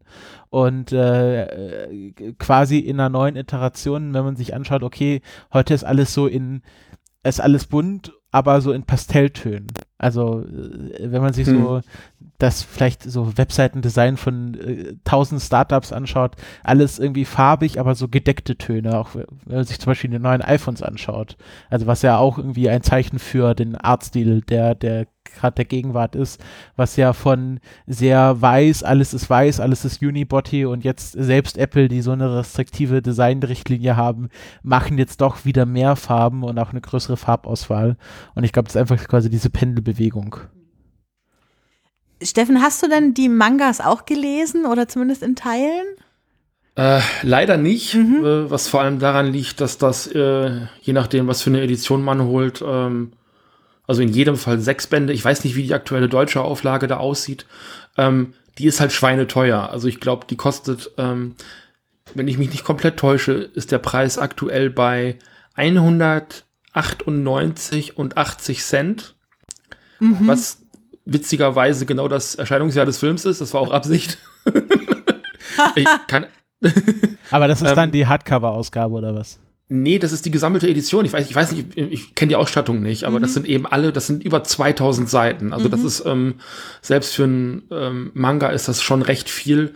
Ähm, das sind ich äh, ähm, 120 ähm, Kapitel. Ähm, und für eine Serie, die in, äh, ich glaube, von wann ist die angefangen zu erscheinen? Ich glaube, irgendwo später 80er bis Anfang der 90er Jahre, das äh, mit, mit einer äh, kleinen Pause zwischendurch für den Film ähm, schon eine ziemliche Hausnummer. Ähm, also klar, so Serien wie One Piece oder Naruto kommen da locker drüber, aber das ist ja nicht die Regel. Also in der Regel werden Mangas ja nicht so lange fortgeführt. Und ähm, ist immer noch so ein bisschen so ein Traum von mir, die mal irgendwann zu lesen, aber da fehlt mir noch das nötige mhm. Kleingeld tatsächlich, ja. Aber es ist halt, also ist halt insofern einfach schade, weil sehr viel in diesem Manga drin ist, was es nicht in den Film geschafft hat. Mhm. Ich habe das gestern beim Gucken auch zu Kati gesagt. 80 Prozent der Fragen lassen sich damit beantworten, dass das einfach nicht in der Adaption gelandet ist. Also mhm. sehr viele Plotholes, wenn man das so nennen möchte. Ähm, sehr viele Figurenentwicklungen, die dabei auf der Strecke bleiben. Also gerade Kay, die im Grunde genommen komplett blass bleibt, ähm, die gar nichts zu tun kriegt, ja. außer mal ein bisschen durchs Bild zu hüpfen. Außer dass ähm, der Typ glaubt, sie will was von ihm. So genau. Ähm, oder eben auch ähm, dieser Priester, den Christopher gerade angesprochen hat, der in der Originalvorlage eine Frau ist. Ähm, Ach, und auch nee. zu diesen und auch zu den Kindern gehört tatsächlich, also eben auch mit diesen Kindern äh, psychischen Verbindung steht und das ganze Programm. Das sind alles Plotpunkte, die man eben aus der Adaption oder nicht in die Adaption mit übernommen hat, weil das den ganzen Rahmen gesprengt hätte. Mhm. Ich glaube, Akira wäre ein sehr, sehr, sehr, sehr gutes äh, Vorbild oder eine sehr gute Vorlage für eine Anime-Serie tatsächlich. Mhm. Ähm, und ähm, es gab ja Bestrebungen, das Ganze nochmal real zu verfilmen. Da war ja irgendwie Leonardo DiCaprio mehr oder weniger mit drin. Das Ganze hat man Gott sei Dank inzwischen, äh, inzwischen schon wieder gecancelt. Seit ein paar Jahren ist das auch vom Tisch. War Finde das gar nicht so schlimm. Nee, war, nee. war das eine Idee vor oder nach dem Ghost in the Shell Film? Den gibt's nicht. Okay, äh, also ja, also, ähm, aber ich, ich würde ich, ich würd doch gerne, also ich verziehe jetzt mal so, ähm, ich weiß gar nicht, war Ghost in the Shell, also der, der, der Anime-Film vor oder nach Akira? Äh, der war, der war deutlich danach, der war, glaube ich, 94 oder 95. Ja. Weil, ähm, aber ich, ich kann mir durchaus vor einstellen, dass sie sich gegenseitig oder dass, äh, dass Akira Ghost in the Shell beeinflusst hat. Ja. Ähm, Gerade was, was Musik angeht und ähm, ja, einfach auch, auch diese Idee, dass, also. Oh ja, über Musik müssen wir noch reden. Genau, ja, das können wir jetzt machen. Ich finde ja, ähm, das ist jetzt ein bisschen unfair, weil äh, Ghost in the Shell natürlich später kam und Paprika, die, also äh, man merkt, ich habe gefühlt drei Anime-Filme gesehen, aber ähm, aber gute. Genau, Ghost in the Shell und Paprika sind, glaube ich, die, die einzigen nicht ähm, Ghibli-Anime-Filme, die ich gesehen habe. Ähm, äh, beide äh, zeichnen sich ja dadurch aus, dass sie wahnsinnig gute Musik haben. Ähm, und ich finde, dass bis auf das Thema von äh, Tetsuo, was immer so in den Kampfszenen angespielt wird, der Film musiktechnisch doch so ein bisschen äh, auf der Strecke bleibt. Aber jetzt kann mich auch täuschen. Was, ist denn, was ist denn eure Einschätzung zur Musik? Ich habe ehrlich gesagt nicht viel Musik außer dem einen Lied, über das ich gleich unbedingt sprechen will, äh, wahrgenommen. Was ich dem Film aber positiv anrechne, ist sein bewusster Umgang mit Stille. Also äh, ich äh, kann dir jetzt keine coolen Melodien vorsingen oder Themes, die es so gegeben hätte. Aber ich finde, an genau den richtigen Momenten war der Film unerträglich still. So, das fand ich toll. Das, das, ganz kurz, das fand ich auch spannend, weil im Grunde hast du ja, hast du ja den wichtigen Plotpoint am Anfang verpasst das erste Mal, weil ähm, diese Atombomben-Szene am Anfang passiert ja komplett ohne Ton und äh, ich sitze da und schaue mir das an und nach einer Zeit ähm, fragt Becky so, was denn, was denn passiert sei, also was dieser Krieg war und ich so, ja, das haben sie am Anfang gezeigt dass eine Atombombe explodiert. Das habe ich gar nicht gesehen. Ähm, und das ist natürlich, also Upsi. Stille im Film kann natürlich dafür sorgen, dass man äh, quasi noch besser hinschaut und noch aufmerksamer ist. Und ähm, ich, äh, ich finde das gerade schön. Es gibt ja auch diese ganz am Anfang, wo Tetsuo das erste Mal auf das Kind trifft und quasi diese Übertragung stattfindet, gibt es ja so ein Flash-Forward, wo man so in einzelnen Frames im Grunde, also ich habe es nicht angehalten, aber ich kann vorstellen, dass in diesen einzelnen Frames die kompletten, die komplette Geschichte des Filmes äh, vorerzählt wird. Und das passiert ja auch komplett ohne Ton. Und ich finde so gerade so Flash-Forwards oder Flashbacks komplett ohne Ton immer besonders wirksam, weil ähm, das einen quasi ex negativo, da hatten wir auch diskutiert, was das heißt, ex negativo rausreißt, also durch die, äh, durch die, durch das äh, Entfernen von Ton, ähm, also es fehlt, es fällt auf, dass hier was fehlt und dann wird quasi die Aufmerksamkeit des Zuschauers oder der Zuschauerin, die vielleicht gerade aufs Handy schaut, nochmal besonders getriggert. Das ist wie der gleiche Effekt, wenn der Lehrer vorne redet und man unterhält sich in der letzten Reihe und dann hört der Lehrer auf zu reden und dann merkt man erst, dass er einen anguckt. Ähm, also ist, glaube ich, der gleiche Effekt, dass man da äh, durch, durch das Fehlen von Ton noch mehr Aufmerksamkeit erzeugt. Das finde ich immer ein schönes Stilmittel. Mhm. Ich finde, also äh, jetzt kommen wir wieder zu meinem äh, humorvollen Vergleich zu 2001. Ich finde ja den Einsatz von diesem ein Lied, keine Ahnung, was es für ein Lied ist, aber das, was immer bei Tetsuo gespielt wird, äh, hat mich wieder unfassbar an 2001 erinnert äh, nämlich an den Einsatz dort von, äh, also sprach Zarathustra, also äh, diese Szenen, wo mitten aus dem Nichts immer dö, dö, und dann diese, diese Melodie losging irgendwie. Und das war hier halt auch so, weil das immer nur so stückweise angespielt wurde und immer mit diesen sehr imposanten Anfangsklängen in dem Lied und so. Also ich habe es sofort gesagt. Christopher hat dann die linke Augenbraue hochgezogen und mich kritisch angeguckt, äh, weil er diese Assoziation nicht hatte. Aber ich hatte die äh, irgendwie ziemlich stark. Mag natürlich dran liegen, dass ich dieses Jahr das erste Mal 2001 gesehen habe und der Film noch in mir arbeitet. Aber ähm, irgendwie war der Vergleich für mich da. Ich finde. Ja, musikalisch ähm, ist, glaube ich, also ich finde so diese, diese Nicht-Musik in dem Film ganz spannend. Also alles, was so untermalend ist, so ambient, sagt man ja auch. Ähm, ich ich finde ja, Musik ist so per Definition die, die rhythmische und äh, arrhythmische Aneinanderreihung von Klängen. So, also gar nicht mal so viel mit Harmonie, sondern Hauptsache Klänge und in irgendeiner Art und Weise arrangiert. Und ähm, ich finde, ich finde so von der ganzen Stimmung und alles, was diese Szene so mit sich bringt, ist eben tatsächlich diese Albtraum-Szene, mein, mein Lieb meine Lieblingsszene, weil sie so ganz leicht creepy anfängt, wie, wie Tetsuo noch auf seinem Laken liegt und dann mit so, ja, mit so Quietsch-Synthesizer-Geräuschen diese kleinen Figuren über sein, sein Bett laufen. Das sind so ganz künstliche Klänge, die man so, so ein, was sehr Japanisches irgendwie, aber sehr disharmonisch, sehr gruselig auch in dem Moment. Und das unterstützt eben auch so diese klaustrophobische Stimmung in dieser Szene ganz gut. Ähm, irg irgendwelche, weiß ich nicht, gruselige Musik oder irgendwas Orchestrales hat er das kaputt gemacht.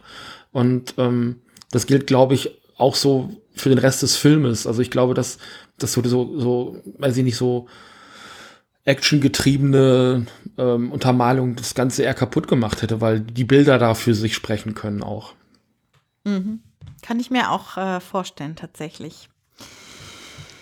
Äh, warum äh, muss denn das ganze, der ganze Showdown am Ende im Olympiastadion spielen? Also das äh, wird einmal ziemlich mit der äh, Brechstange mitgeteilt in dem Film, dass Olympia und die Olympischen Spiele, die da irgendwie gleich stattfinden sollen, irgendwie eine große Rolle spielen. Aber was das jetzt philosophisch mit dem Film zu tun hat, habe ich irgendwie nicht durchdrungen. Habt ihr da eine Theorie zu? Hm. Das ist genau das, was wir schon angesprochen haben. Eben auch so dieser, dieser Wiederaufbau, den, den Japan nach dem Zweiten Weltkrieg ähm, eben erreicht hat. Also die waren ja, also auch international geächtet, hätte ich jetzt fast gesagt, durch die Beteiligung im Zweiten Weltkrieg ähm, und, und haben, sind dann aber irgendwie wieder auf die, auf die Beine gekommen und ähm, haben sich selber auch so ein bisschen wieder aufgebaut. Ähm, starkes Wirtschaftswachstum, was glaube ich in den 80ern irgendwann den Höhepunkt gehabt hat. Ähm, und eben auch so dieses, dieses Austragen dieser ähm, Olympischen Spiele ähm, in diesem Prunkbau. Das ist ja ein sehr, also für die 60er Jahre ist das ein sehr moderner äh, Bau, also sehr rund und ähm, ähm, auch, auch ja heute noch äh, gut anzugucken, sehr modern eben auch.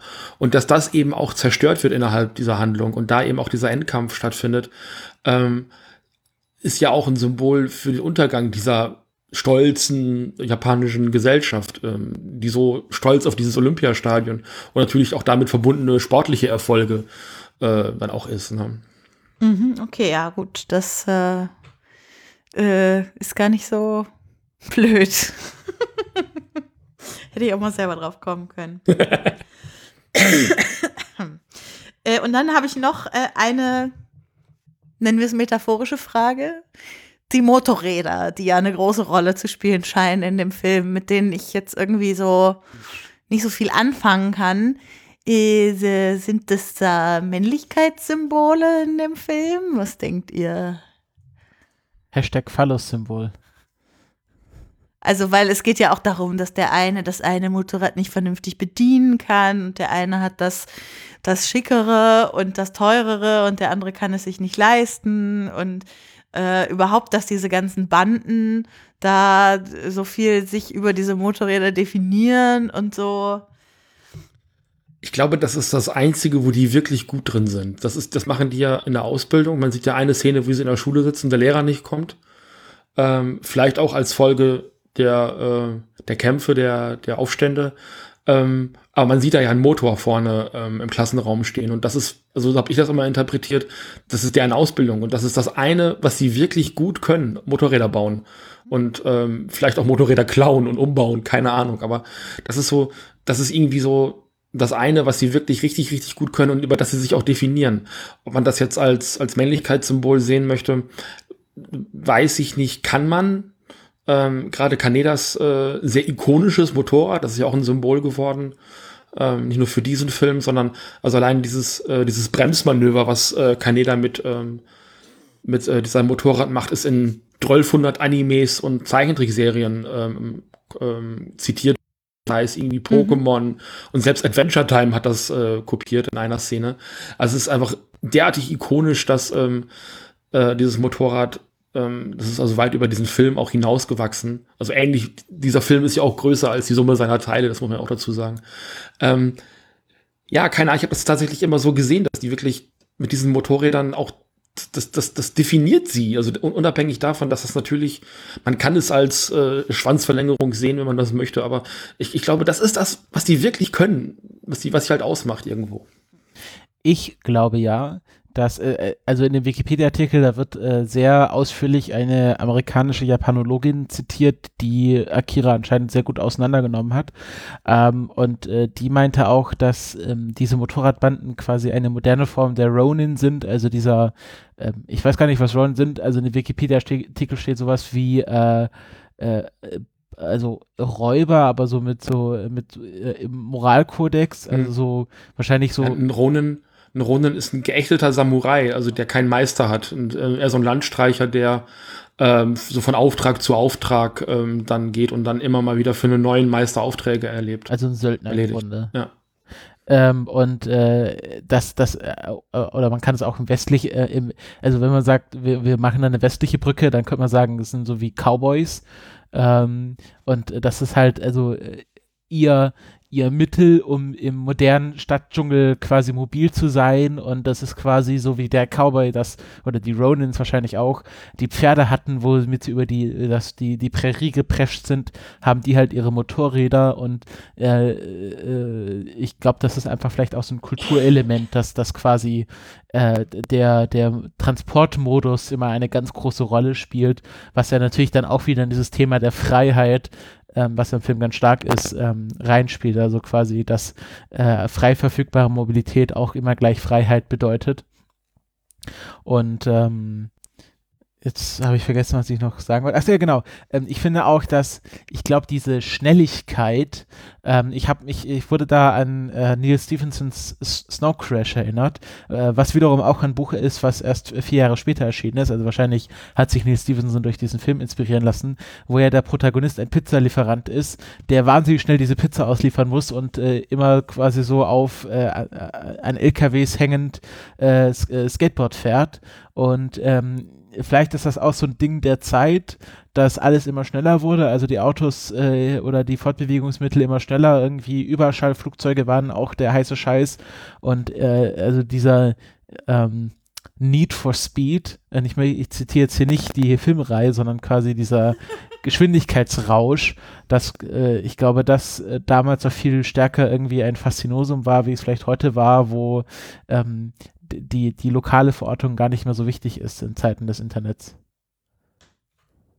Aber das, ist, das hat bestimmt mehrere Ebenen, wie, wie so Mhm. viel in diesem Film. Habt ihr noch Themen, bevor wir über das Ende des Films nochmal reden? Irgendwas, was euch noch fehlt?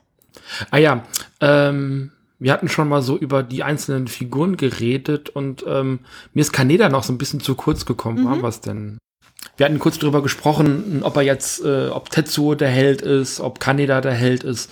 Und ich finde halt, Kaneda wird halt ähm, sch- schon so ein bisschen so von diesem Troublemaker, zumindest im letzten Teil, zum Ah, ich weiß gar nicht, ob man jetzt Antagonist oder Protagonist, ob das jetzt so treffend ist, bin ich mir jetzt nicht so hundertprozentig sicher.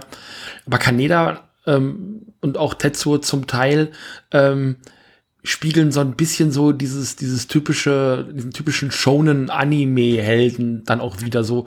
Ähm, Gerade im Vergleich zu Son Goku, der ähm, aus einer ganz ähnlichen Zeit kommt. Also Dragon Ball ist ja bei uns wesentlich später ausgestrahlt worden, als es in Japan tatsächlich lief. Ähm, und Dragon Ball Z, ähm, wo die Figuren ja immer stärker wurden, immer muskulöser wurden, immer mehr Haare kriegten und immer lauter schrien. Und das dann auch wirklich so Tetsuo Kaneda, äh, also diese Schreie Tetsuo und Kaneda, das kann man dann auch irgendwann nicht mehr hören. Ähm, äh, so Ausmaße eben bekommen hat, wenn sie sich aufgeladen hat. Und das ist, glaube ich, was ganz Typisches, eben so dieser, dieser ähm, Hyper, oder diese Hypermaskulinität, die in diesen 80er Jahre Anime-Helden eben auch drinsteckt oder Anti-Helden eben auch drinsteckt. Äh, ein Kenshiro von Fist of the North Star, äh, der nur aus Muskeln besteht, der seine Gegner einmal antippt und dann explodieren sie in riesigen Blutfontänen. Ähm, oder ein, äh, ein Jojo von Jojo's Bizarre Adventure. Also auch so riesige Muskelberge. Das ging als auch in den 80ern los. Und ähm, das fand ich einen ganz netten Aspekt, dass man das hier in, in Kaneda sieht, der am Ende eben mit so einer riesigen Laserkanone auf Tetsuo einschießt und ähm, auch so ein, ja, so ein, fast schon so ein amerikanischer, weiß ich nicht, so ein John McClane wird irgendwie so, ne, dann, dann um sich ballert und, und, und alles, äh, ja, oder so ein Arnold Schwarzenegger oder irgendwie sowas. So diese, diese Parallelen dann auch zu, ähm, zu amerikanischen, aber eben auch dieser, ähm, diesen, diesem typischen 80er Jahre japanischen Helden irgendwo. Kannst du noch mal für mich zwei Worte dazu sagen, was Shonen ist? Genau.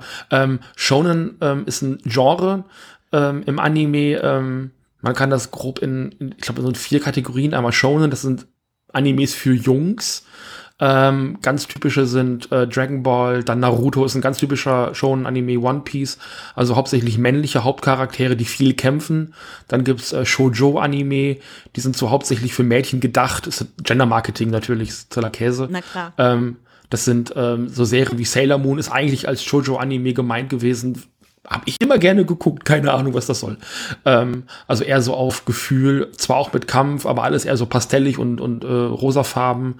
Ähm, also das Sailor Moon wahrscheinlich das beste Beispiel. Es gibt aber auch so Serien wie Ranma oder, oder Inuyasha, die auch eher an Mädchen gerichtet sind. Habe ich auch alles gerne geguckt. Ich weiß gar nicht, was da los ist. Ähm, und dann gibt's das Ganze noch mal für Erwachsene. Ähm, Seinen ist dann irgendwie das für Erwachsene. Ähm, das so zum, äh, zur Kategorie, genau. Ja, ja äh, ich finde dieses immer stärker werden, äh, das ist ja im Grunde, äh, wird das ja wunderbar parodiert, wer das nicht kennt, in One Punch Man. Ja. Ähm, wo, äh, ganz kurz ein, ein Anime, äh, ich glaube, der ist jetzt auch irgendeiner, auf irgendeiner deutschen Streaming-Plattform jetzt kürzlich auch gelandet. Auf Äh, Netflix die Tage. Ich habe es auch neulich erst zum ersten Mal gesehen. Das ist großartig. Genau, wo es darum geht, dass One Punch Man so stark ist, dass er alle seine Gegner immer mit einem Schlag besiegt und er äh, aber doch so gerne einen richtigen Fight mal hätte, aber äh, es ihn wahnsinnig aufregt, dass halt nach jedem Schlag schon jeder Gegner besiegt ist und das natürlich auch äh, quasi äh, der, der, der Schluss dieser ganzen immer stärker, immer muskulöser ist. Ähm, und äh, ich finde es auch spannend, äh, was, was Becky, was du gesagt hast, dass äh, im Verlauf des Filmes Tetsus Haare sich immer mehr aufstellen. Und das natürlich auch, äh, was du, äh, was auch äh, quasi sich widerspiegelt in ähm, Dragon Ball Z, also dass da auch immer mehr Haare kommen und dass die Frisuren sich immer weiter auftürmen. Ähm, und äh, dass Tetsuo im Verlauf des Filmes ein immer mehr extremer Charak extremerer Charakter wird, dahingehend, dass seine Charaktermerkmale immer mehr, also so karikaturisiert werden. Also am Anfang ist er noch so ein, so ein, Tüt, äh, Typ halt und äh, am Schluss ist er halt so äh, Berge stehende Haare und hat einen Umhang und hat einen abgehackten Haararm. Also er wird immer quasi radikaler in seinem Auftreten. Aber Kaneda, äh, wir wollten ja eigentlich über Kaneda reden, äh, wo man schon merkt, also ich finde, ich frage mich, also der Film, der funktioniert ja im Grunde, also für mich funktioniert der auch ohne Kaneda. Deswegen, also Hm. ich kann, ich könnte jetzt auch über diesen Charakter nicht so viel sagen. Er ist halt so normal, würde ich sagen, im Vergleich zu den anderen Figuren. Er, er hat so wenig so, äh, wo man sich dran festhalten kann. Aber er hat am Ende halt immer noch so diesen, diesen Kämpferdrang und er ist halt auch der Einzige, wenn man mal von den drei Kids, äh, den anderen drei äh, psychisch begabten oder ja, dem Opfer gefallenen Kindern absieht, die ja dann Kay so als äh, Puppe noch benutzen, um da einzugreifen. Ähm, äh, Kaneda ist ja so der Einzige, der versucht, Tetsuo noch aufzuhalten, der vielleicht auch so den Wagemut hat, äh, vielleicht auch die Lebensmüdigkeit, ich weiß es nicht, ähm, sich ihm gegenüberzustellen, weil er zumindest wirkt das so ein bisschen auch die Hoffnung hat, da nochmal so einen Hebel ansetzen zu können. Ähm, man, also der Film macht aber nicht viel damit, weil da diese ganze emotionale Ebene irgendwo nicht zustande kommt. Also wenn man diesem ganzen Film eine Sache dann wirklich äh, vorwerfen kann, wo er wirklich komplett versagt, ist so diese ganze emotionale Bindung, zumindest von meiner Seite Ja. aus, an diese Figuren. Mhm. Total. Kann ich unterschreiben. Ist auch mein, also das, was es mir auch schwer gemacht hat, an bestimmten Stellen nachzuvollziehen, wenn wir jetzt auch vielleicht zum Ende übergehen. Warum rettet da eigentlich wer wen am Ende? Also was ist das Ziel dabei, die da noch irgendwie zu retten? Weil warum sind die rettenswerter als andere und so? Das hat bei mir ganz viel damit zu tun, dass ich mir diese Frage stelle, weil ich so wenig emotionale Bindung aufbauen konnte zu den Charakteren. Mhm. Aber was passiert denn da eigentlich am Ende? Wer, wer ist am Ende in welchem Universum und wer rettet wen und warum? Und ja. Erzähl doch mal, Steffen. Ja, erklär. Ach, man weiß es nicht, man weiß es nicht. ähm, also das, das Ganze hat eben dieses Finale ähm, an, an, an diesem, in diesem Olympiastadion, da hat sich dann Tetsuo so einen Thron gebaut, irgendwie sitzt da in diesem Thron und überblickt eben dieses Olympiastadion, dann kommen die Figuren alle irgendwie zusammen.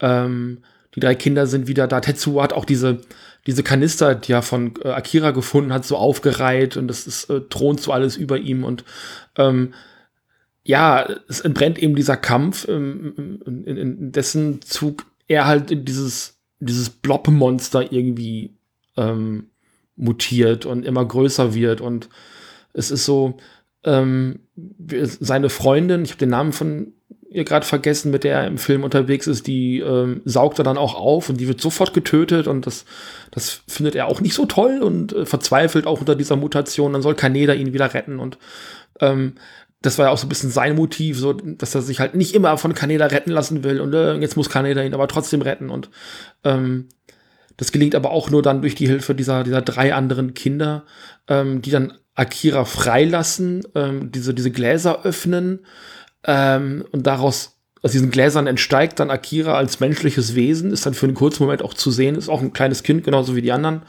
drei und es gibt dann eben diesen Lichtblitz oder diese Lichtkugel, ähm, die man am Anfang des Films schon gesehen hat, von der Tetsuo und das allermeiste andere dann auch absorbiert wird und dann gibt es ein Loch im Universum und dann ist der Film plötzlich zu Ende.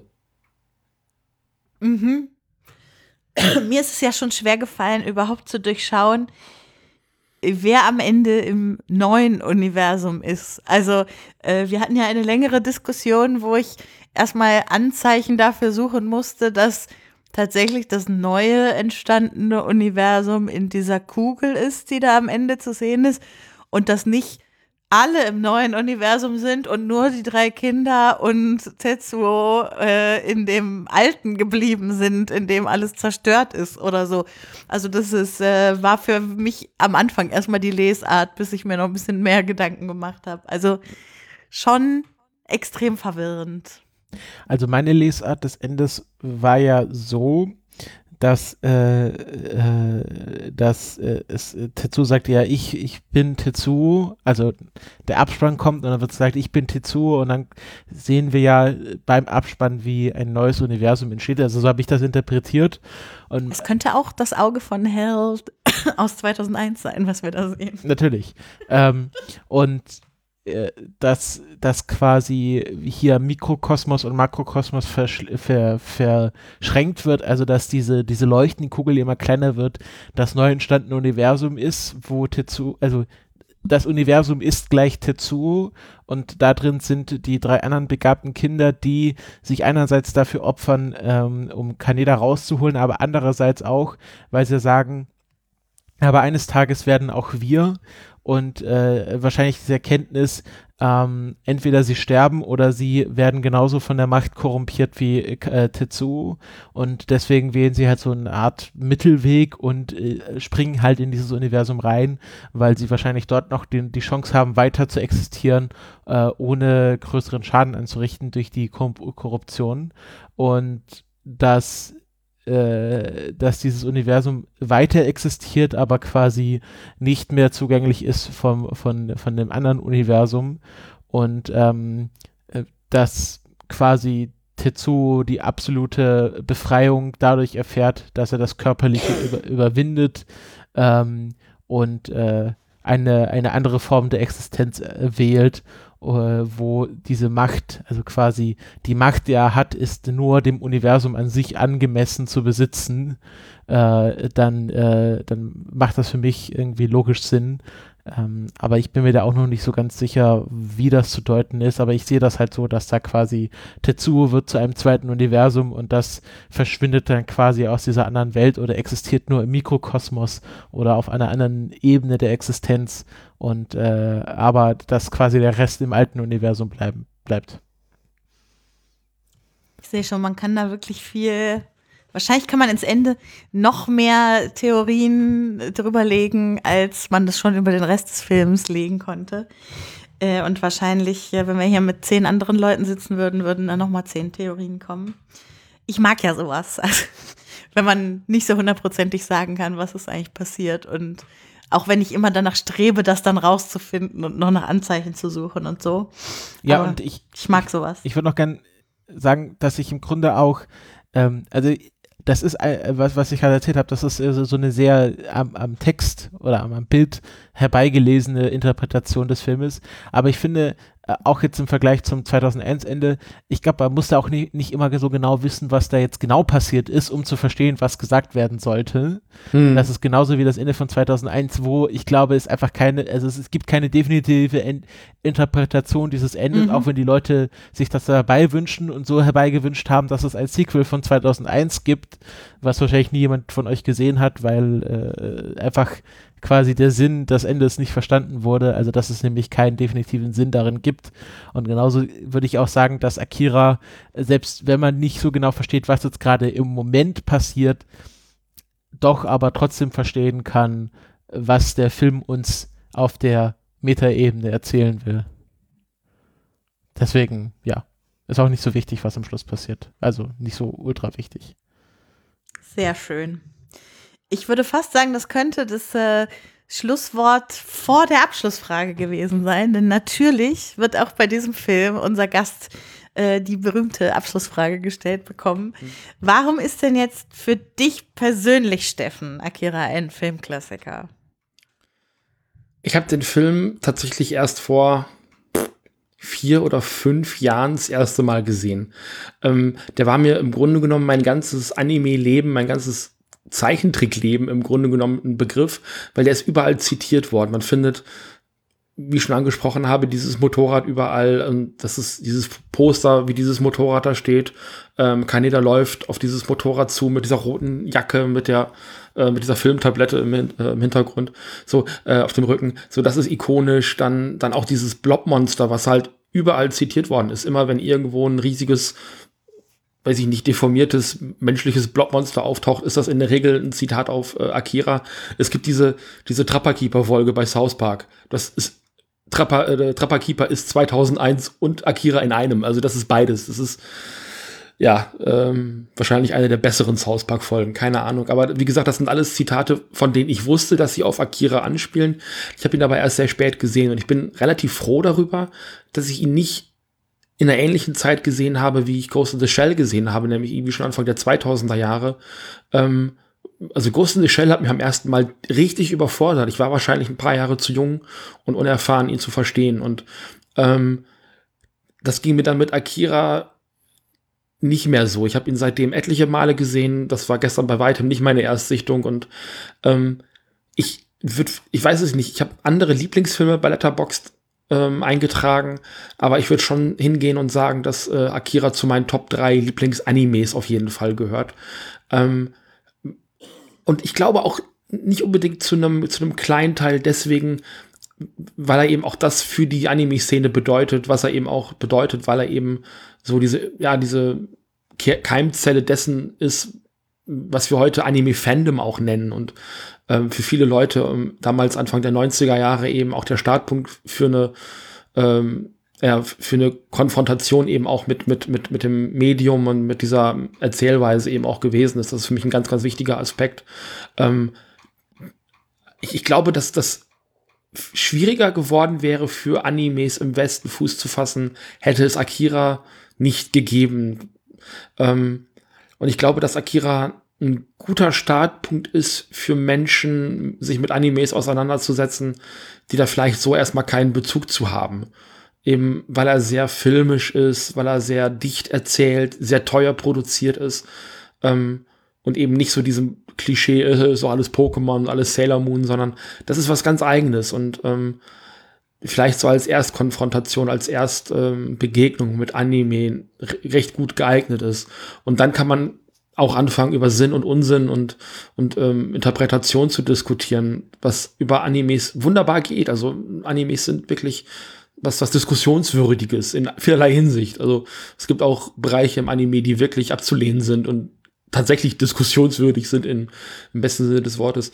Ähm, aber mit diesem Film kann man sich richtig lange beschäftigen und das, das ähm, macht einen, macht einen für mich kulturell wichtigen Film auch aus, dass man dass er über seine eigene Zeit, über sein eigenes Zeitalter hinaus noch Bedeutung hat und das erfüllt äh, Akira ganz wunderbar. Sehr schön. Dann, Steffen, vielen Dank, dass du das äh, hier zu uns gebracht hast. Mal wieder ein Film, äh, den Gäste zu uns bringen, der dafür gesorgt hat, dass wir Dinge das erste Mal sehen, wie es schon so oft in diesem Podcast der Fall war. Also vielen, vielen Dank dafür. Ich Ja, würde sehr auch, gerne. ja, ich, äh, ich möchte noch kurz einen Epilog verfassen und sagen, keine Angst vor dem ersten Mal. Ähm, nämlich, ich glaube, ähm, also mir geht es so, dass umso länger man einen dieser Filmklassiker, mal jetzt in ganz großen Anführungsstrichen, der Filmklassiker nicht sieht, zum Beispiel, ich habe noch nie Citizen Kane gesehen. Ähm, Mhm. und ich glaube, umso länger man damit wartet, umso größer wird quasi dieser, dieser, dieser Anspruch, gleichzeitig sagen, oh, das muss ich jetzt mal sehen, oh, da muss ich jetzt so äh, in, in the mood sein, da muss ich jetzt mich vorbereiten und äh, es wird quasi so zu einer übermenschlichen Aufgabe. Aber ich glaube, ähm, es kann auch von Vorteil sein, wenn man Filme viel später sieht als die Peer Group, weil man dann äh, als, wenn man es quasi sich als Filmnerd begreift, ähm, viel besser quasi den Film verstehen kann, als wenn man jetzt 2001 mit 15 sieht und einfach nichts kapiert hat.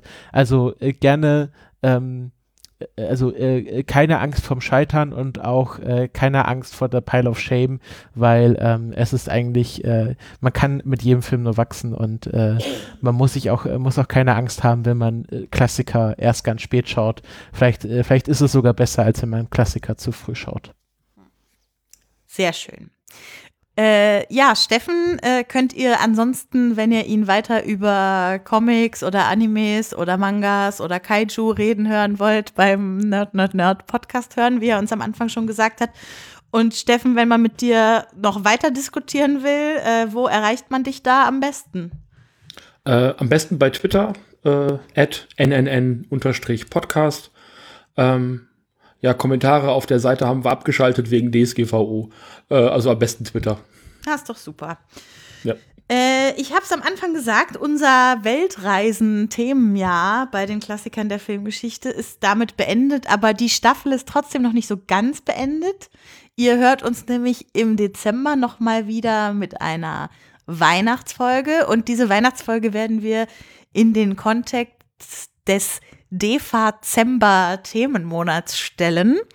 Äh, ein Monat, in dem neben uns hoffentlich auch noch ein paar andere FilmpodcasterInnen sich mit Filmen der DEFA beschäftigen, also Filmen, die in der ehemaligen DDR entstanden sind. Äh, Christoph und ich wohnen ja hier in Potsdam, gar nicht so weit von den Babelsberger Filmstudios.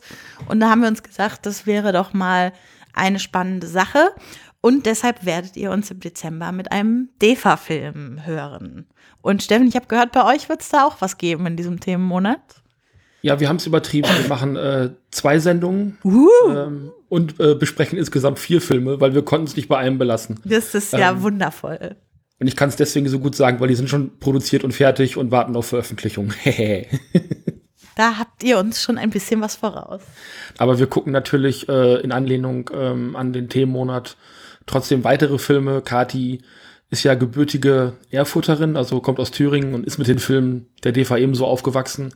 Ich kenne auch einige aus meiner Kindheit, also ich freue mich da auch sehr drauf, ähm, wieder mal ein paar, paar Filme wieder zu entdecken, die ich früher gesehen habe. Und wir haben jetzt in unserer Besprechung schon einiges äh, wieder entdecken können. Ja. Wunderbar. Ja, dann bleibt mir nur noch äh, mich, äh, ich habe mich schon bedankt, aber ich bedanke mich trotzdem nochmal. Schön, dass du da warst, Steffen. Und äh, an die HörerInnen, tschüssi. Tschüss. Tschö. Kaneda! Tetsuo! Kaneda! Tetsuo!